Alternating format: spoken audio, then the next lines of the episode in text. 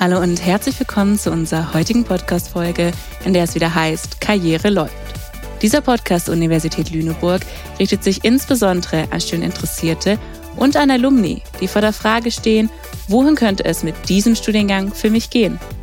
In unserer heutigen Episode wird uns Christina Marquardt ihre ganz persönliche Antwort auf diese Frage geben. Christina hat bis 2015 berufsbegleitend das Masterprogramm Audit Excellence an der Leuphana absolviert. Mittlerweile arbeitet sie als Direktorin bei der Wirtschaftsprüfungs- und Beratungsgesellschaft Deloitte in Hamburg. Ich freue mich sehr, dich als unseren heutigen Gast begrüßen zu dürfen. Herzlich willkommen, Christina. Danke dir, Sophia. Ich freue mich auch sehr, dass du da bist. Am Anfang, ich glaube, jeder hat zwar schon mal von Deloitte gehört, aber meiner Erfahrung nach weiß nicht jeder genau, was sie eigentlich macht. Willst du uns als Laien einmal so erzählen, was macht Deloitte eigentlich? Das ist eine sehr gute Frage. Ähm, ich muss sagen, ich habe auch nie, bis ich dann studiert habe, Berührungspunkte mit Deloitte oder mit der Wirtschaftsprüfung an sich gehabt. Von daher kann ich verstehen oder habe auch stelle auch häufig tatsächlich in Gesprächen die Frage, wenn ich erläutere, was ich mache, wisst ihr denn überhaupt, was das ist? Also auch so ohne Vorwurf, weil ich kenne es ja auch nicht anders. Und ähm, ich muss da immer an mein Vorstellungsgespräch bei die Leute denken. Ich habe vorher ein Praktikum bei PwC gemacht, direkt mhm. am Ende meines Bachelorstudiums. Und ich wurde damals im Vorstellungsgespräch auch gefragt, wie ich denn meiner Familie oder meinen Freunden erkläre, was Wirtschaftsprüfung ist. Und ich habe damals gesagt, und das wird seitdem immer mal wieder zitiert, deswegen äh, denke ich da direkt dran, dass ich finde, dass Wirtschaftsprüfung ein Stück weit Detektivarbeit ist. Also mhm. nicht unbedingt im Hinblick auf ein Verbrechen, sondern vielmehr im Hinblick auf die Unternehmen, ihre Prozesse und halt insbesondere ihre, ihr Zahlenwerk. Das heißt, du hast dann quasi so die Lupe dabei und schaust dann genau, wie es da eben abläuft und wo vielleicht man noch was verbessern könnte oder was vielleicht auch mal nicht rund gelaufen ist. Genau, das beschreibt das ganz gut. Ach, das ist, das ist echt ein schöner Vergleich. Und du persönlich, du bist ja Direktorin bei Deloitte. Ich habe mir das mal angeschaut und wenn ich es richtig habe, es gibt ja erst die Professionals, dann die Seniors, Manager, Senior Manager, Direktorin und dann eben Partner. Das heißt, du hast jetzt auch schon einige Karrierelevel durchgemacht und da würde mich echt interessieren, was sind eigentlich deine beruflichen Aufgaben und wie grenzen die dich vielleicht auch ab von den Stufen davor? Das ist auch eine sehr gute Frage, weil es doch schon arg verschwimmt. Also ich glaube, was, wenn man es mal den ganz krassen Vergleich nimmt zu dem Berufseinsteiger, zu dem, was ich jetzt mache, es ist deutlich ungeplanter. Also wenn du einsteigst in der Wirtschaftsprüfung oder bei Deloitte, dann hast du, finde ich, einen relativ geregelten Ablauf. Du weißt eigentlich jede Woche ungefähr, was auf dich zukommt. Du hast eine Arbeitswoche, einen Arbeitsalltag, der eigentlich, finde ich, recht planbar ist.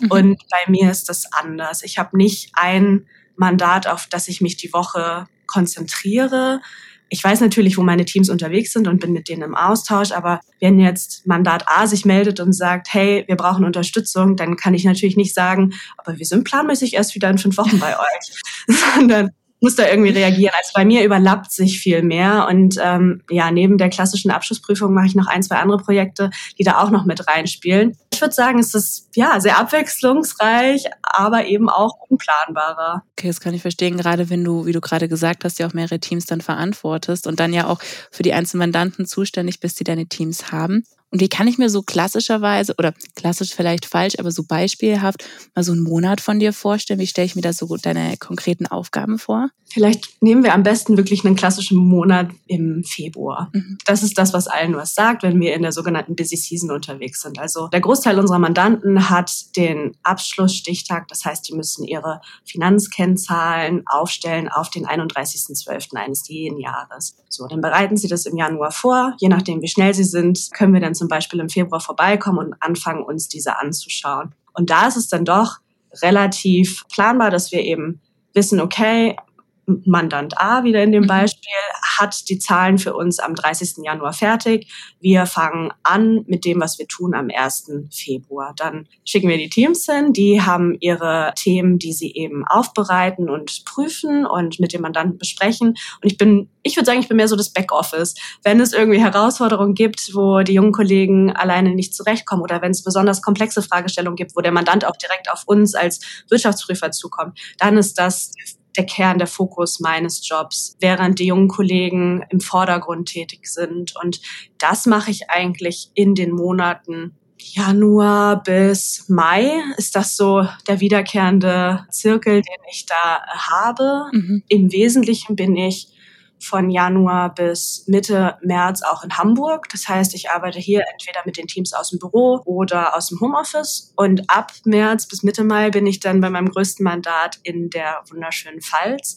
Und da ist es dann tatsächlich so, dass ich dienstags früh anreise und Donnerstagabend spät zurück, damit wir eben auch bei Mandanten vor Ort sind und äh, da die Sachverhalte direkt besprechen können. Mhm. Den Rest des Jahres ist es dann ja insbesondere die vorbereitenden Tätigkeiten. Klar kommen auch mal Mandanten und ähm, haben unterjährig Sachverhalte, die sie gerne schon rechtzeitig besprechen wollen, was wir natürlich super begrüßen, weil dann müssen wir nicht zum Jahresende mit den wirklich schwierigen Fragen uns auseinandersetzen. Aber dann ist es auch, dann hat man Zeit für Referententätigkeiten, für die ein, zwei anderen Projekte, die ich vorhin schon einmal erwähnt hatte. Und da versuche ich mich dann im Sommer und im Herbst drauf zu konzentrieren. Okay, das ist echt spannend. Also ich finde es auch interessant bei euch. Ihr habt ja, wie du es gerade vorhin schon angesprochen hast, eben die Busy Season und dann eben die andere Season. Ich weiß gar nicht, ob ihr da einen offiziellen Begriff eigentlich für habt. Lower Season ist, glaube ich, das Wort, das wir verwenden. Okay, das finde ich auf jeden Fall spannend, weil ihr ja wirklich ganz, ganz viel in dieser Busy Season auch zu tun habt, wie du es gerade erzählt hast eben. Und da ist ja auch, da kommt ja ganz, ganz viel von Unternehmen auch einfach rein bei euch. Und was mich auch interessieren würde, du bist ja auch schon eine ganze Weile bei die Leute. 2012 bist du ja eingestiegen dort. Das sind jetzt ja auch schon über zehn Jahre. Das heißt, du hast dich auch jedes Mal wieder neu entschieden, ich bleib da, ich finde es sehr gut, ich mache da weiter. Was würdest du denn sagen, begeistert dich am meisten in deinem Job, aber was sind vielleicht auf der anderen Seite auch so die größten Herausforderungen, die sich dir stellen? Ja, es sind tatsächlich jetzt elf Jahre. Ich habe das, ich habe letzte Woche eine Schulung gegeben und habe dann mich am Anfang vorgestellt und habe festgestellt, ach krass, es sind jetzt elf Jahre. Das ist, äh, wenn ich drüber nachdenke, als wir in der Schulzeit mussten wir ja manchmal so Praktika von zwei Wochen machen. Da habe ich mich am mhm. Ende immer gefragt, wie soll man das denn hier länger als zwei Wochen aushalten? Jetzt bin ich tatsächlich wirklich schon eine ganze Zeit hier. Äh, was begeistert mich? Mich begeistert meine Teams, also sowohl hier im Büro oder beim Mandanten vor Ort, als auch die Zusammenarbeit mit dem Mandanten, weil das einfach super viele unterschiedliche Leute sind, mit denen man da zusammenkommt. Ähm, ist einfach sehr, sehr vielseitig, sowohl inhaltlich als auch von, von den Leuten, mit denen man eben zusammenarbeitet oder sich auseinandersetzen darf. Und ja, ich glaube, ich habe einfach in Summe sehr viel Glück mit den Leuten um mich herum gehabt über die Jahre, so dass ich mich immer wieder dafür entschieden habe zu bleiben. Und das ist wahrlich eine Frage, die ich mir regelmäßig stelle, weil ich es einfach wichtig finde, dass man sehr reflektiert ist und ähm, sich überlegt, was möchte ich dann tatsächlich in, in meinem Leben machen oder erreichen. Ja, das, das tue ich tatsächlich. Ich lege das auch immer den jungen Kollegen ans Herz. Jetzt überlegt doch mal, ja, was wollt ihr angehen als nächstes? Was sind die nächsten Meilensteine? Mhm. Ich stelle auch gerne die Frage, was war denn die Woche euer Highlight? Einfach, dass man sich mal die Zeit nimmt und reflektiert. Und ich finde es super wichtig. Und ja, bisher konnte ich das für die Leute und den Job immer bejahen. Das ist echt schön. Also vor allem, wenn du jetzt sagst, dass du das seit elf Jahren wirklich auch regelmäßig machst und dann immer wieder das Positiv für dich beantworten kannst. Und was würdest du sagen, auf der anderen Seite sind so die größten Herausforderungen, die du aber auch hast? Ich glaube, für uns alle ist im Moment die größte Herausforderung der Berufsnachwuchs. Das ist wahrscheinlich auch eine Antwort, die du viel hörst in mhm. sämtlichen äh, Podcasts, die du hast, dass es einfach super schwierig ist, A, habe ich vorhin ja schon gesagt, der Job als solches ist nicht so super bekannt. Wenn man in der Schule unterwegs ist, kennen den, glaube ich, die wenigsten Leute und auch darüber hinaus es, glaube ich, nur mit, wenn du im entsprechenden Studiengang studierst, dass man da einfach rechtzeitig die Leute dafür sensibilisiert, dass wir hier echt ein cooles Berufsbild haben. Mhm. Und dann auch, dass die jungen Kollegen eben dazu zu bekommen oder ihnen auf dem Weg zu helfen, um die Entscheidung zu treffen, mache ich jetzt dieses Examen oder mache ich es nicht. Und da haben wir mit der Anpassung des Examens, das ja die letzten Jahre passiert ist, schon mehr Kollegen, die das Examen jetzt angehen wollen. Aber es ist trotzdem immer noch äh, schwierig, die Leute auch zu halten. Ja, das glaube ich dir. Es ist ja auch ein langer Weg bei euch. Also ich glaube, da muss man auch viel Durchhaltevermögen auf jeden Fall mitbringen, wenn man den Weg gehen möchte. Und jetzt hast du ja gerade auch angesprochen, dass du eben viel auch die jungen Teams und die jungen Mitarbeiterinnen bei dir eben auch motivierst. Du bist ja auch Mitglied im Recruiting-Team bei euch. Das heißt, du begleitest ja auch die Bewerbungsprozesse. Wie kann ich mir denn so die Bewerbungsprozesse bei den Leuten vorstellen und worauf achtest du denn selber bei Bewerberinnen? Die Bewerbungsprozesse bei uns sind ganz klassisch so, dass man sich online bewirbt und dann wird geschaut, was ist der Standort, den man favorisieren würde und dann wird uns in unserem Portal die Bewerbung zugeteilt und dann sind wir eine Gruppe ich glaube, aus sechs, sieben Leuten, die sich diese Bewerbung anschaut und dann sagt, ja, finden wir gut, wollen wir einladen. Und je nachdem, wer Zeit hat, geht eben in das Vorstellungsgespräch. Und in den Vorstellungsgesprächen lernen wir uns erstmal kennen. Jeder sagt, wer er ist, wo er herkommt. Und dann bitten wir den Bewerber darum, dass er sich eben ja einmal vorstellt, seinen Lebenslauf darlegt und eben die Beweggründe erläutert, warum er sich jetzt hier beworben hat. Und dann entsteht da meistens ein relativ unkompliziertes Gespräch raus. Und dann wird je nach Gesprächsführung oder wohin es sich entwickelt, eben auch der Schwerpunkt gelegt. Mir persönlich ist super wichtig, äh, weil ich da einfach häufig schon nicht ganz so gute Erfahrungen mitgemacht habe, dass ich die Möglichkeit habe, herauszufinden, ob die Leute sich einigermaßen mit Microsoft Office auskennen. Also wirklich so ganz technisch Excel-Fähigkeiten. Das ist was, was mir echt am Herzen liegt, weil da verliert man viel Zeit und manchmal auch die Geduld, wenn das dann erst mit Praktikumsbeginn oder mit Berufseinstieg erläutert werden muss. Und das ist auch was, was ich finde, dass man sich super schnell aneignen kann. Mhm. Und so menschlich sind mir super wichtig Zuverlässigkeit. Ich brauche Leute, auf die ich mich verlassen kann, die wissen, äh, was ihr Verantwortungsbereich ist, die auch mal den Blick über den Tellerrand wagen und nicht sagen, so, ich habe jetzt meine Aufgaben abgeschlossen, dann kann ich ja jetzt in den Feierabend starten, sondern einfach auch Rücksicht auf, auf das Team nehmen und mal hinterfragen, kann ich den einen oder anderen vielleicht noch unterstützen? Mhm.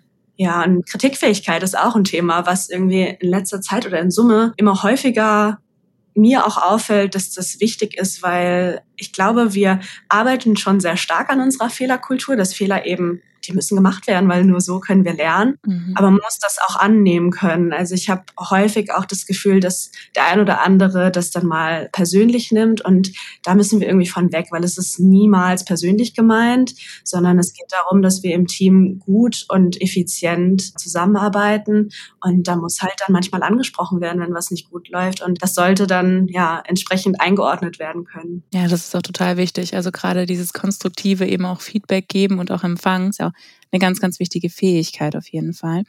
Was mich auch interessiert, du hast ja vorher noch angesprochen, wieso eben die Bewerbungsgespräche bei euch auch ablaufen und alles. Da habe ich mich gefragt, gibt es sowas wie so eine Lieblingsfrage, die du total gerne stellst, wenn eine Bewerberin da hast und die also auch immer wieder Platz findet in deinen Bewerbungsgesprächen?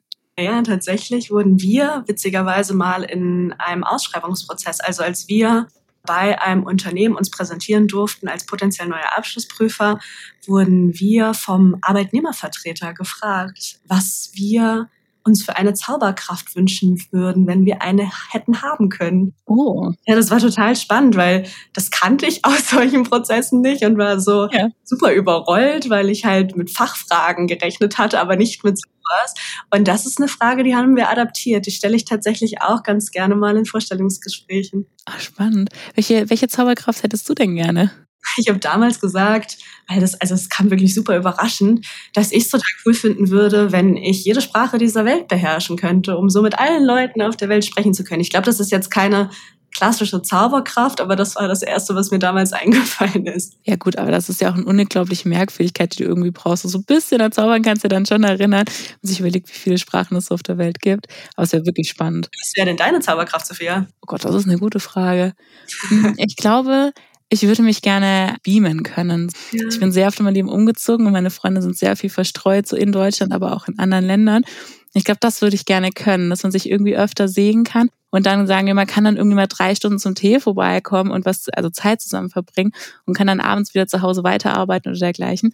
Also das finde ich spannend. Oder einfach zum Mittagessen. Man sagt so, hey, ich beam mich mal kurz nach, ich weiß nicht, Stuttgart und wir essen zusammen Mittag und dann setze ich wieder an den Schreibtisch. Das wäre wirklich toll, muss ich sagen. Ja, das ist auch das ist eine gute Idee. Ja, ich glaube, das wäre so meine. Ja, aber vielen Dank auf jeden Fall auch für diesen Einblick. Was mich dann auch interessieren würde, ist, ich hatte gesehen, du bist Gründungsmitglied und auch Leiterin des Young Audit Forums. Und da wollte ich mal fragen, was hat's denn damit auf sich und was machst du da? Ich habe das tatsächlich im Dezember letzten Jahres abgegeben, weil ich einfach in Anführungsstrichen zu alt geworden bin. Das Young Audit Forum ist eine Plattform, die wir ins Leben gerufen haben für junge Kollegen und für den Austausch mit unserem Management. Also mhm. sämtliche Themen, Ideen, Projekte, wo wir sagen, oh, das beschäftigt uns irgendwie als junge Mitarbeiter, haben wir irgendwie versucht umzusetzen und zu kommunizieren oder daraus eben Initiativen ins Leben zu rufen, um die Themen ja bei, bei unseren Vorgesetzten oder bei den höchstmöglichen Vorgesetzten vorzutragen. Das habe ich jetzt bis Dezember gemacht, weil dann eben auch die Beförderung anstand oder potenzielle Beförderung zu dem Zeitpunkt anstand und dann halt klar war, okay, das lässt sich auch nicht mehr so gut nach außen verkaufen, wenn da äh, jemand sitzt, der dann doch deutlich näher an der äh, oberen Führungsriege dran ist als an den jungen Kollegen. Und dementsprechend habe ich es abgegeben. Ich habe es aber extrem genossen. Es war eine coole Zeit, war ein cooles Projekt. Glaube ich. Du hast es ja damals auch mitgegründet. Wie kam es denn damals dazu, dass du gesagt hast, okay, das brauchen wir und das möchte ich jetzt gerne ins Leben rufen? Ich habe einen Kollegen, der im Bereich äh, Qualität bei uns deutschlandweit im Einsatz war oder auch immer noch ist, der mich damals angerufen hat und gesagt hat, hey, das gibt's lass mich lügen, in Luxemburg. Da haben sie so eine Initiative ins Leben gerufen, wollen wir nicht was ähnliches aufsetzen? Und dann habe ich mich super gefreut natürlich, dass er an mich gedacht hat, weil wir beide kennen uns über die Schulung, die wir gegeben haben oder die ich gegeben habe. Und ja, da hat er dann damals, warum auch immer, an mich gedacht und hat sich bei mir gemeldet. Und dann haben wir uns überlegt, wen wir da noch mit ins Boot holen wollen. Und ja, haben es dann aufgesetzt. Ach, sehr cool. Sehr oft doch das im Gespräch, du hörst dann irgendwie irgendwo anders, gibt es das schon und könntest das für dich adaptieren. Das ist auch eine Story, die sehr austrauschst, eben auch mit anderen Unternehmen oder mit anderen Abteilungen und dergleichen. Und wenn wir da schon bei sind, was ich so in deinem Lebenslauf gesehen hatte, das hast du auch ganz oben bei LinkedIn mit dabei stehen, nämlich, dass du One Young World Ambassador bist. Das bist du seit Herbst 2019. Willst du uns darüber mal ein bisschen was erzählen? Das kann ich gerne machen. Ich habe, wann war das denn? Also ja, das war in 2019, aber ich glaube in 2018 durfte ich ein internes Programm mitmachen, was sich nennt Leadership Excellence Initiative. Da hat man junge Führungskräfte gefragt, ob sie äh, daran teilnehmen wollen, die denn besonders gefördert wurden im Sinne von Coaching, im Sinne von äh, Soft-Skill-Schulung, um sie einfach noch mehr auf ihre Führungsposition vorzubereiten. Und im Rahmen dieses Projektes wurden zwei von uns, in Summe waren wir, glaube ich, 25, gefragt, ob wir Lust hätten, zum One Young World Summit nach London zu fahren für eine Woche. Mhm. Ich fand das klang cool, dachte mir, eine Woche London, habe mich dann an den Eckpunkten damit auseinandergesetzt, habe festgestellt, okay, das ist echt was Großes, ja. weil das eine Plattform ist, wo einfach junge Führungskräfte aus der ganzen Welt, das war wirklich jedes Land vertreten, okay, wow. zusammenkommen und ja, über die Herausforderungen und Chancen in der heutigen Welt sprechen. Auch mit Fokus auf die Ziele der UN, ja, dann Vorträge halten, Workshops durchführen und da durfte ich eine Woche lang dran teilnehmen und danach durften wir uns Ambassador nennen. Das ist die Geschichte dahinter. Aber das klingt aber auch spannend. Da wäre deine Superkraft sicher auch gut angewendet worden, damit alle Menschen aus aller Welt dabei sind. Stimmt, ja. Also wir verlinken das auch sehr gerne einmal, dass sich das jeder einmal angucken kann, der sich da gerne weiter darüber informieren möchte bei dir. Jetzt hast du angesprochen, dass es ja auch angefangen hat mit einem internen Schulungsprogramm. Mhm. Ihr habt ja auch selber ein großes internes Schulungsprogramm. Wie kann ich mir das denn vorstellen? Wie regelmäßig machen die, ja, die Mitarbeiterinnen bei euch eigentlich Schulungen und was kann man da so alles machen? Wir haben ein fest vorgegebenes Curriculum, was wir absolvieren müssen, damit wir überhaupt prüfen können. Das ist für jedes Level anders, wird uns, ich glaube, im Juni zur Verfügung gestellt. Und das besteht sowohl aus Präsenzveranstaltungen, die meistens äh, für die jüngeren Kollegen ungefähr eine Woche gehen, für die Level-Up Manager ähm, sind es so zwei Tage und der Rest findet dann virtuell statt. Das heißt, der, der wirklich vorgegebene Rahmen setzt sich zusammen aus Präsenzveranstaltungen und aus E-Learnings.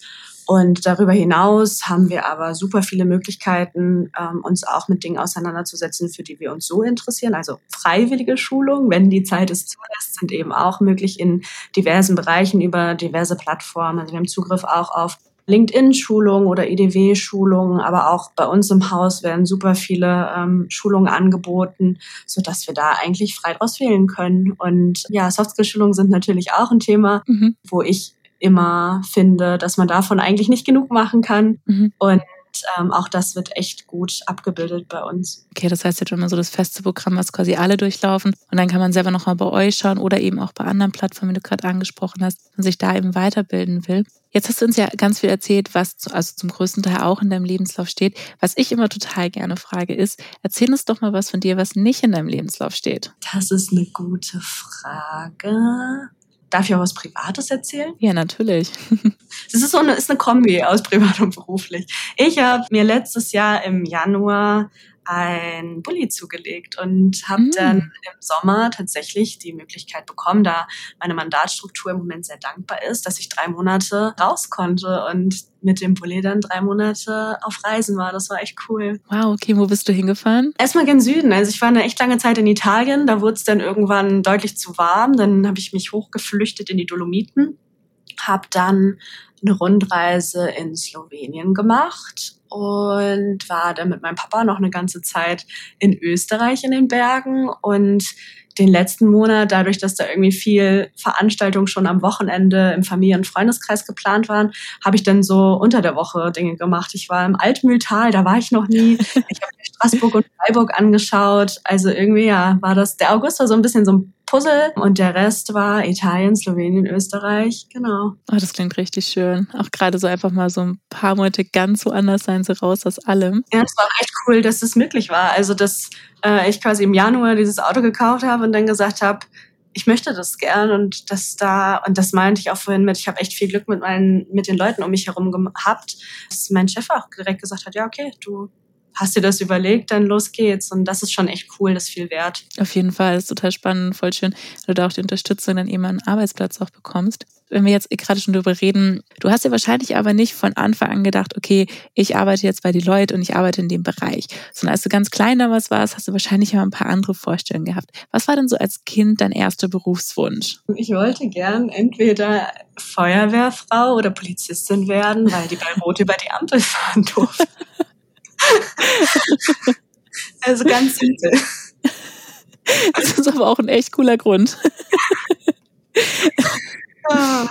Ja, das kann ich voll verstehen. Also ja, vor allem in Deutschland, da hast du ja wirklich eine, eine Ampelwald. Da kann man als Kind sich schon denken, das ist schon ziemlich cool, wenn man da nicht halten muss. Sehr, sehr cool.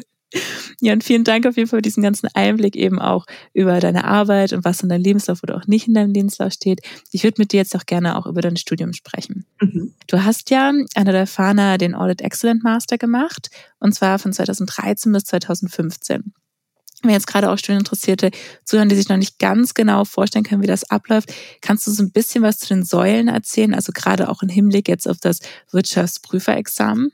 Na klar, kann ich gerne machen. Also das Studium ist so aufgebaut, dass wir im Mai in die Uniphase starten und das dann tatsächlich sechs Monate lang ausschließlich Uni ist. Wir dann im November ähm, zur Arbeit zurückkehren und dann die sechs Monate in der Busy Season eben arbeiten. Also es ist die vollen drei Jahre ist das so und der August ist so ein bisschen der Brückenmonat, je nachdem, was ansteht. Im ersten Jahr ist er komplett frei, im zweiten Jahr bahnt sich so langsam die mündliche Prüfung an. Da möchte man den vielleicht nicht komplett frei machen, sondern will sich eben auch vorbereiten auf seine mündliche Prüfung. Und von den Säulen her ist das, ist der Master of Audit Excellence komplett auf das WP-Examen ausgerichtet. Also wir starten, oder wir haben damals gestartet, ich weiß, dass es inzwischen auch ein bisschen umgebaut wurde. Es ist ja auch schon ein Moment her, dass ich es gemacht habe. Aber wir haben sind damals so reingestartet, dass wir die ersten drei Semester, insbesondere die BWL und Rechtsteile, uns anhören durften in den Vorlesungen und dazu die Klausuren absolvieren durften, damit wir dann Anfang des vierten Semesters eben die ersten beiden mündlichen Prüfungen abhalten konnten, die dann auch auf unser WP-Examen angerechnet wurden. Also der eigentliche Baukasten des WP-Examens sieht sieben Klausuren vor. Und durch unsere Leistungen, die wir ähm, im Rahmen des Master of Audit Excellence erbracht haben, sind eben gewisse Bausteine davon schon weggefallen, sodass wir am Ende in Anführungszeichen nur noch zwei Bausteine hatten, die dann im eigentlichen Examen auf uns gewartet haben. Und das ist so, ja, das ist das, warum ich das Masterprogramm auch nach wie vor echt spannend finde. Klar kann man jetzt sagen, okay, es gibt die Modularisierung. Mhm. Wir haben eine andere Möglichkeit, auch das WP-Examen zu absolvieren. Gibt es, finde ich auch echt gut. Aber was ich am Masterstudium einfach echt schön fand, ist A, man baut sich ein richtig cooles Netzwerk auf, weil die Kollegen ja alle mit ähnlichem Berufshintergrund zusammentreffen in dieser recht überschaubaren Gruppe, dass man unfassbare Praxisnähe hat. Also die, der Großteil der Dozierenden kommt eben aus einer der Wirtschaftsprüfungen oder Steuerberatungskanzleien, Gesellschaften, die man so kennt und bringt deswegen auch häufig eben Beispielfälle mit, die nicht so super weit hergeholt sind und die einem dann irgendwann doch nochmal über den Weg laufen. Und das macht der Master schon echt gut. Das ist ja auch nochmal total spannend, weil du hast ja auch aus verschiedenen, wie du gerade sagst, zum Beispiel aus verschiedenen Big Four Leute da zusammensitzen und kannst nochmal sehen, wie läuft es da eigentlich dort, was sind vielleicht die Unterschiede, vielleicht kann man was voneinander lernen oder gerade vielleicht kann man auch was Aktuelles selber anbringen und sagen, hey, ich habe jetzt in meiner letzten Praxisphase darüber was gelernt und so und dann quasi nochmal hier das mit anderen besprechen. Ja, und wenn du jetzt so zurückerinnerst, gibt es so bestimmte Module und Inhalte, die dir besonders in Erinnerung geblieben sind von damals? Mm, ich muss sagen, ich habe ja auch den Bachelor, ich bin ja ein Leuphana Baby quasi. Ich habe meinen ja. Bachelor auch in der Leuphana gemacht. Und in der Kombination ich fand es immer cool, dass man echt Seminare oder dass es Seminarangebote gab, wo du gedacht hast, das kann doch jetzt nicht sein, dass es dafür wirklich einen Workshop gibt. Zum Beispiel gab es im Bachelor äh, das Seminar oder den Workshop, warum stelle ich mich immer an der falschen Schlange an? Ich habe das nicht belegen können, weil das relativ schnell ausgebucht war. Aber da sitzt, kommst du frisch von der Schule, sitzt vor so deinem Unikatalog und kannst dir deinen Stundenplan zusammenstellen und fragst dich so, ist, also ist das jetzt was, was ich lernen sollte? Das äh, ist mir aus dem Bachelor im Kopf geblieben. Jetzt aus dem Master. Es ist halt alles relativ vorhersehbar. Also die Module, die man da hat, die ergeben in Summe alle Sinn im Aufbau auf das Examen. Da ist jetzt keins besonders herausgestochen, weil das irgendwie ja, so wild war wie, warum stelle ich mich immer an der falschen Schlange an? Also es ist ja auch immer so eine Philosophie für sich, finde ich, wenn man so an der Supermarktkasse steht, zu entscheiden, wo stelle ich mich jetzt an, das auf jeden Fall. Aber das hätte ich auch nicht erwartet, dass es dann so ein ganzes Seminar einfach gab. Ja. Aber ja, klar, also im Master, beim Audit Excellent ist natürlich das nochmal dann strukturierter und du hast jetzt auch gerade die Praxis näher angesprochen. Wenn du dann Praxissemester hast, wie stelle ich mir da so die Aufgaben vor? Also wie verändert sich das vielleicht auch von Praxissemester zu Praxissemester? Und tatsächlich ist die Erkenntnis, dass die Kollegen, die ähm, das Masterstudium machen, und war bei mir ja auch so, dass dann auf einmal häufig so der Groschen fällt, so, ah, deswegen machen wir das Ganze, dass man einfach die Theorie, die man in diesen sechs Monaten ja. aufnimmt, super schnell dann eben im Winter auch umsetzen kann. Und das merken wir bei vielen der Masterstudenten, dass sie da inhaltlich und fachlich schon äh, weiter sind als die Kollegen, die das Masterstudium nicht machen.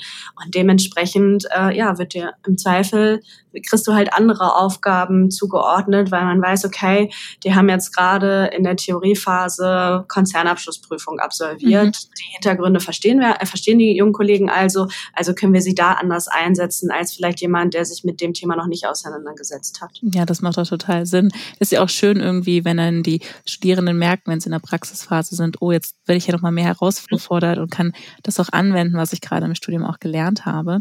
Mal abgesehen davon, dass du jetzt ja ganz viel Praxiserfahrung eben auch da mitnimmst, was sind denn gerade auch so die Sachen, wie die Leute eben die Studierenden auch unterstützt, also gerade auch im finanziellen Rahmen und so ein Hinblick auf Aus- und Weiterbildung gerade während des Studiums? Finanziell war es bei mir damals so, dass wir eben Reisekosten oder je nachdem, einige von uns sind gependelt, andere haben da gewohnt. Ich habe zum Beispiel in Lüneburg gewohnt, dass man eben mit einem Betrag X unterstützt wird, sowohl bei den, bei den Reise- als auch bei den Wohnungskosten und es eben auch eine Auslage für Bücher gibt. Also das ist auf jeden Fall einmal der finanzielle Aspekt und natürlich wird das Studium finanziert, dass man dann im Nachgang durch seine Leistung innerhalb des Unternehmens quasi zurückgibt. Mhm. Das sind so die wesentlichen Punkte. Aus- und Weiterbildungstechnisch gibt es erstmal die, die gleichen Aus- und Weiterbildungen, die auch die anderen Kollegen durchlaufen. Aber klar, also insbesondere das, was ich vorhin auch meinte mit den Möglichkeiten, dass man eben freiwillig sich weitere Dinge zusammenbasteln kann, hat man natürlich die Möglichkeit, auch da aufbauend auf seinem Studium weitere Dinge zu verfolgen, die einen da vielleicht besonders interessiert haben. Ja, was du gerade schon gesagt hast, habt ihr ein ganz, ganz breites Angebot eben auch. Wenn sich jetzt gerade jemand bei euch entscheidet, das ist ja kein Muss, ist ja ein, man kann das machen, man kann dann sich entscheiden, diesen Master noch zu machen. Wenn sich jetzt jemand entscheidet, den zu machen und bei euch ist, welche Auswirkungen hat denn diese Teilnahme dem Master auch auf die spätere Karriere im Unternehmen? Gibt es da irgendwie Zusammenhänge, dass es irgendwie leichter ist, zum Beispiel zum nächsten Level zu kommen oder dergleichen? Dass es einfach gern gesehen ist, zum Beispiel bei Beförderungsgesprächen oder so? Also ich glaube, in Summe ist der Master hier schon echt gut angesehen. Hier freut sich jeder, wenn einer der jungen Kollegen sagt, ich äh, möchte den Master machen, weil das auch implizit bedeutet, dass man eben das Examen angehen möchte. Und ähm, ich glaube schon, dass das von Vorteil ist. Bei den nächsten Karrierestufen, gut, das schließt sich ja eigentlich automatisch dann das Examen an. Sobald das Examen dann absolviert ist, hat das natürlich Auswirkungen auf die Karrierestufen und auf äh, alles weitere, was du im Unternehmen machst. Also das hilft auf jeden Fall es ist halt die Hürde, dass man das Examen schaffen muss. Ja, das auf jeden Fall. Also ich habe ja auch gehört, das Examen, das ist ja auch wirklich ein schweres, also eines der schwersten, die es so gibt auch. Und da wollte ich mal fragen, wie hast du das damals eigentlich so von der Belastung wahrgenommen? Also wie war so dein Ausgleich wirklich von Studium, dann eben Arbeit, aber auch Freizeit? Also wie hoch ist so die tatsächliche Belastung, die du während des Masters dann auch gespürt hast? Mein Bachelor und mein Masterstudium waren auf jeden Fall nicht miteinander vergleichbar. Ich habe im Bachelor Vollzeit studiert. Das war schon echt eine Umstellung, insbesondere weil du halt im Winter da bist. Und man muss vielleicht auch noch mal erwähnen, bei mir war es damals schon so, dass die Busy Season war klassisch halt von Januar bis Ende März, Mitte April und das war halt wirklich, wirklich, wirklich anstrengend. Wohingegen ja jetzt inzwischen schon versucht wird, durch große Themen vorzuziehen, wenn es irgendwelche bilanziellen Dinge gibt, die man vielleicht vorbesprechen kann. Dieses ganze Busy Season, Lower Season zu entlasten. Also, dass mhm. man eben schaut, dass man viele der Tätigkeiten übers Jahr verteilt, anstatt eben zu sagen, okay, wir haben jetzt im November zwei Wochen Zeit, da bereiten wir alles vor und dann kommen wir im Februar für vier Wochen wieder und dann ziehen wir knallhart diese Hauptprüfung durch. Das ist ja schon länger nicht mehr so. Da versuchen wir ja wirklich irgendwie proaktiv das auch anzugehen, dass die Belastung eben nicht mehr ganz so groß ist. Klar ist im Winter trotzdem irgendwie die stressigste Zeit bei uns. Ja. Und wenn man dann direkt ins Studium startet, ich fand es immer cool. Also ich habe mich Anfang April immer total drauf gefreut, äh, dass ich wieder ins Studium konnte, weil natürlich der Winter äh, dann entsprechend anstrengend und stressig war. Und der Mai war immer noch sehr human. Also im Mai ist man angekommen, hatte die ersten Vorlesungen ähm, und ja, konnte sich irgendwie zurechtfinden. Dafür sind dann eben im Juli entsprechend viele Klausuren auf einem Fleck. Mhm. Das kenne ich so oder kannte ich so. Klar, ist im Bachelorstudium kann man das auch so legen, aber in der Intensität und auch inhaltlich umfangreich war es im Bachelorstudium nicht. Das muss man schon wollen. Das ist schon, also das muss jedem klar sein. Ich fand aber auch, dass es machbar ist. Also bei unserem Studiengang gab es niemanden, der es wirklich wollte, der es wirklich angegangen ist und bis zum letzten Semester durchgezogen hat, wo es dann am Ende gescheitert ist. Das war nicht der Fall.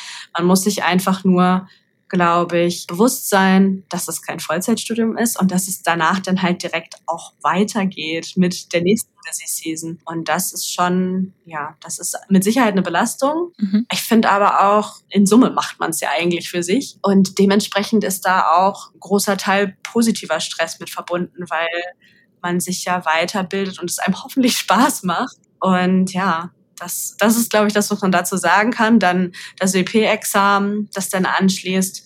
Ja, das ist, glaube ich, das ist für jeden ist der Zeitraum sehr besonders. Äh, ich habe versucht, mich da recht strikt an den Plan zu halten, den ich mir ausgearbeitet hatte, dass ich mich eben nicht übernehme und wirklich einfach durchpauke von bis, sondern ich habe relativ äh, strukturiert morgens um acht angefangen. Ich habe auch im Büro gelernt, weil ich das zu Hause nicht haben wollte mhm. und hatte dadurch eben auch die Möglichkeit, sobald es irgendwie Fragen gab, die ich mir selbst nicht erklären konnte oder die ich selbst nicht lösen konnte, konnte ich halt drei Räume weitergehen und die Kollegen fragen, die äh, sich damit schon auseinandergesetzt hatten. Das war echt von Vorteil. Und dann habe ich wirklich spätestens um 18 Uhr gesagt, okay, für heute reicht es geht nichts mehr rein. Mhm. Und habe das eigentlich weitestgehend durchziehen können. Und wenn man das glaube ich, so strukturiert angehen kann und sich da auch dran hält, dann ist es eigentlich eine coole Phase, weil man natürlich deutlich flexibler ist, seinen Tag auch zu gestalten, zu sagen, ich mache jetzt heute um 14 Uhr Sport und heute Abend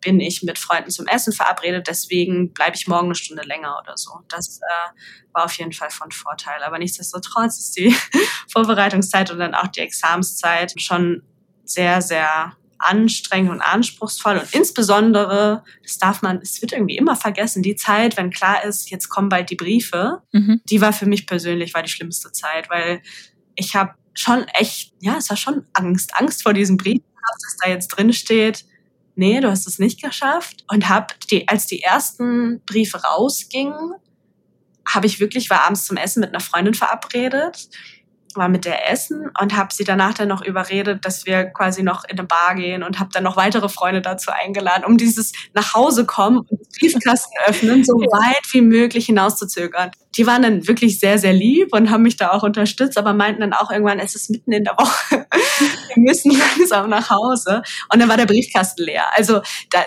das war wirklich, für mich war das wirklich die mental stressigste Zeit. Ja klar, du hast dann ja auch so lange darauf hingearbeitet, das sind ja echt viele Jahre, hast du ein Studium auch gemacht und so. Und dann läuft alles auf diesen einen Brief hinaus.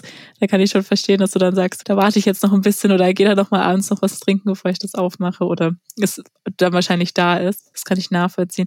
Aber ja, wie du gerade auch gesagt hast, also was du gerade angesprochen hast, auch mit, wenn man wirklich persönlich motiviert ist, eine intrinsische Motivation eben auch hat, dann voll dabei ist, strukturiert ist und alles, wie du gerade meintest, dann, ja, dann schafft man das Examen am Ende auch eben und das Studium. Das war auf jeden Fall auch eine gute Zusammenfassung. Du hast ja vorhin auch gesagt, du hast in Lüneburg auch gelebt. Du hast ja auch deinen Bachelor hier schon gemacht. Wenn jetzt gerade auch Personen zuhören, die vielleicht jetzt nicht aus Lüneburg kommen, wie würdest du hier das Studentenleben und auch das Leben in Lüneburg beschreiben? Sehr familiär. Ich habe super gerne in Lüneburg gelebt, weil Lüneburg halt wirklich eine Studentenstadt ist. Ähm, der Großteil der Leute, der da lebt, sind Studenten. Die Stadt ist echt richtig schön und ja, lädt irgendwie zum Verweilen ein. Ich komme auch nach wie vor sehr gerne zurück, aber aufgrund der Größe der Uni und auch aufgrund der Größe der Stadt läuft man den Menschen, die man irgendwie kennt und mit denen man gerne Zeit verbringt, schon häufig über den Weg und das hat Lüneburg schon ausgemacht. Ja, auf jeden Fall. Also ich bin auch zugezogen hier, muss ich sagen. Ich liebe die Stadt auch total und man trifft auch so oft Leute wieder. Also ich war gestern auf dem Katzenstraßenfest hier in Lüneburg und es waren so viele Menschen da, die ich schon mal entweder irgendwo gesehen habe oder kannte. Also es, ja, es ist schon schön. Also man trifft sich auf jeden Fall wieder. Was äh, mich auch interessieren würde, wenn du annehmen würdest, dass die Leuphana eine Person ist, was würdest du sagen, wie würde die Leuphana leben? Was hätte sie vielleicht für ein Fortbewegungsmittel, was für eine Wohnung, was wäre so ihre Charakterwesenszüge, die drei stärksten oder sowas? Spannende Frage. Ähm, Fortbewegungsmittel ganz klar das Fahrrad. Wie würde sie leben? Vielleicht ja in einer dieser alten Kasernen, die ja jetzt umgebaut oder nicht jetzt, sondern schon immer umgebaut waren zum Studentenwohnheim, weil die sind ja schon, glaube ich, bekannt äh, auf dem Campus, dass man da eben auch in größeren WGs sehr gut leben kann, auch sehr gut feiern kann. Ich habe mhm. damals im Master im Campus 1 gewohnt, da ja, da hat man irgendwie über die Wohnung hinaus immer Anknüpfungspunkte zu allem und jedem. Das kann ich mir schon gut vorstellen, dass die Leufana dann einfach in eine dieser Wohnungen einzieht, mit dem Fahrrad unterwegs ist, viel die frische Luft und die Natur drumherum in dem Wald genießt, ähm, auf der Ilmenau mit dem Kanu oder Kajak unterwegs ist. ja, zum Essen unten beim alten Kran einkehrt, von den Charaktereigenschaften. Ich glaube schon, dass die Leufana selbstbewusst ist. Das kann sie auch sein, ähm, dass sie ihre Werte vertritt, hinter denen sie steht, weil die trägt sie schon nach außen. Das kriegt man schon mit, ähm, wofür die Uni steht. Ja, und ich glaube, das ist so das Stärkste, dass sie quasi in den letzten Jahren sehr stark gewachsen ist, aber sich eben auch entsprechend positiv entwickelt hat und das auch überall gewürdigt wird und auch anerkannt ist. Und da kann sie schon mit stolzer Brust voranschreiten. Das hast du wohl schön beschrieben. Ich muss auch sagen, bevor ich hier hochgezogen bin, habe ich auch immer wieder von Leuten gehört, ah ja, die Lofana, von der habe ich schon gehört und so, was mich dann noch gewundert hatte. Aber mittlerweile kann ich das auch nachvollziehen. Dann vielen Dank auf jeden Fall für diesen Einblick auch hier in dein Studieleben und eben in deine Zeit, als du hier in Lüneburg warst. Jetzt würde mich noch mal deine Zukunft interessieren. Ich weiß nicht, wahrscheinlich hast du auch eine Bucketlist. Was steht denn so ganz oben auf deiner beruflichen, aber auch auf deiner privaten Bucketlist? Beruflich muss ich sagen, habe ich tatsächlich erst letzte Woche, ich habe letzte Woche eine Schulung gegeben zum Thema Soft Skills und auch da wieder das Thema gehabt, man soll viel reflektieren und sich überlegen, was ist der nächste Meilenstein. Und dadurch, dass jetzt diesen Sommer gerade die äh, Beförderung war, bin ich im Moment beruflich so ein bisschen, ja, Bucketlist-Item los. Ich kann mhm. mir vorstellen oder ich würde total gerne, was aber jetzt nicht direkt mit der Wirtschaftsprüfung oder die Leute zu tun hat, eine Coaching-Ausbildung noch machen, dass man mhm. eben die mhm. Kollegen hier auch intern ja mit den entsprechenden Frameworks oder wie es so schön heißt, äh, noch gezielter unterstützen kann. Und ich hatte tatsächlich die Chance, in meiner Zeit bei Deloitte ähm, diverse Coachings in Anspruch zu nehmen. Und ich habe das sehr, sehr genossen und konnte da unfassbar viel für mich mitnehmen. Und das ist so eine Sache, ich glaube, das würde mir nicht nur Spaß machen, sondern das könnte ich auch ganz gut. Mhm. Und dementsprechend ist das, glaube ich, so das nächste, was beruflich bei mir auf der Bucketlist steht. Privat würde ich total gerne mal auf ein Konzert von äh, Ludovico Einaudi gehen. Das oh. ist Sagt er dir was? Ja. Cool. Ja, ich muss manchmal nachfragen, weil einigen Leuten sagt er nichts. Das finde ich total schön, das würde ich gerne mal machen. Den Tipp haben wir nämlich damals hm, bei meiner Managerschulung. Wir haben gewisse Meilensteine, die ähm, bei uns dann in den sogenannten Deloitte Universities geschult werden. Mhm. Und da bin ich damals zum ersten Mal als Manager hingefahren und da hat der Partnerkollege, der das damals geschult hat, uns gesagt, dass wir mehr Ludovico Einaudi hören sollten und dass man das immer hören kann, wenn es einem gut geht, wenn es einem schlecht geht und insbesondere am Sonntagmorgen. Und ich versuche tatsächlich, das Sonntagmorgens unterzubringen, dass ich dann beim Aufstehen dran denke und ja, dann die Box anmache und ein bisschen Ludovico höre. Und von daher wäre das auf jeden Fall äh, ein Bucketlist-Item, was ich mir durchaus wünschen würde, dass sich das umsetzen lässt. Mhm. Und sonst habe ich mir eigentlich für dieses Jahr vorgenommen, das habe ich aber noch nicht umgesetzt. Und langsam rennt mir auch ein bisschen die Zeit davon. Ich würde total gerne so eine Handvoll, vielleicht 20 Wörter äh, Gebärdensprache können. Dass man einfach so ah. in den Grundzügen Hallo, Tschüss, Danke ja. sich verständigen kann. Das würde ich gut finden. Ja, das geht ja auch in so in die Richtung, dass du gerne ganz viele Sprachen können ja, würdest. Stimmt. So. Ja, aber da, ich glaube, da gibt es auch sicher coole Tutorien und so. Und es ist vielleicht immer nicht ganz so einfach, direkt jemanden zum Üben zu haben, aber wenn man jetzt ein paar Mal üben kann, ist das sicher auch schnell drinne. So, also ich finde das auch total spannend. Ich habe das mal, da war ich in Kanada unterwegs und da habe ich Leute relativ lange gesehen, die in der Nähe in so einem Café waren, die sich die ganze Zeit so unterhalten haben. Ich fand es super spannend. Ich hätte total gerne gewusst, über was die geredet haben. Aber ja, kann ich voll nachvollziehen. Und was mich dann auch interessieren würde, du hast vorhin auch schon mal angesprochen, manche Sachen sind ja so Puzzlestücke wie bei deiner Reise. Wenn du jetzt überlegst, was so die wichtigsten Puzzlestücke waren auf deinem beruflichen Weg, damit du dahin gekommen bist, wo du heute bist. Also die nicht hätten fehlen dürfen, um dahin zu kommen, wo du heute bist. Hm, an Stelle eins verständnisvolle Familie und Freunde. die schon insbesondere in der Vorbereitung aufs Examen viel zurückstecken mussten. Das Team hier, wie gesagt, die, die Vorgesetzten oder insbesondere mein Chef und auch die jungen Kollegen, die ich um mich herum habe, die sind schon elementares Puzzlestück dafür, dass das hier weiter Sinn ergibt und Spaß macht. Ja, und dann, um tatsächlich den Job jetzt so machen zu können, wie ich ihn mache, ist ganz klar das Examen dann eins der notwendigen Puzzlestücke. Und als letzter Punkt, weshalb ich, glaube ich, die letzten Jahre auch immer wieder Ja zu die Leute gesagt habe, eben, dass ich hier ein Stück weit einfach das machen kann, was ich machen möchte. Also wenn ich sage, ich möchte ein Young Audit Forum ins Leben rufen oder oh, ich hätte Lust, mich mit noch mehr mit dem Thema Wertschätzung auseinanderzusetzen. Wir haben da eine Idee für ein Projekt, dass mir da bisher keiner einen Stein in den Weg gelegt hat, sondern vielmehr, dass man auch das Gefühl bekommt, wenn man sich besonders engagiert, dass die Kollegen das schon auch unterstützen und sagen, ja cool, mach das. Wenn das das ist, was dir liegt und was du machen möchtest, dann go for it. Und ja, das äh, schätze ich schon sehr, dass wir oder dass ich das so machen durfte in den letzten Jahren. Das klingt doch richtig gut. Also sehr, sehr wertschätzend auch einfach den Menschen gegenüber in deinem Umfeld und alles. Und so ganz abschließend, jetzt hören ja sicher auch ähm, Studieninteressierte zu, sich überlegen, okay, mache ich das jetzt, mache ich das jetzt nicht? Und was würdest du dem auf dem Weg mitgeben? Was sollten die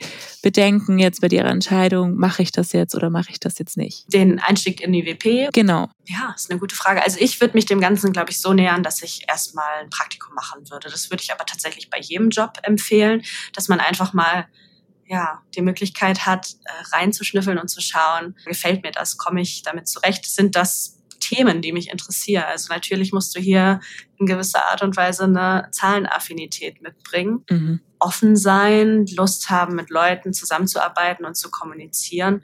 Das sind, glaube ich, die, die Dinge, die du mitbringen solltest. Und wenn du dann da bist, mhm.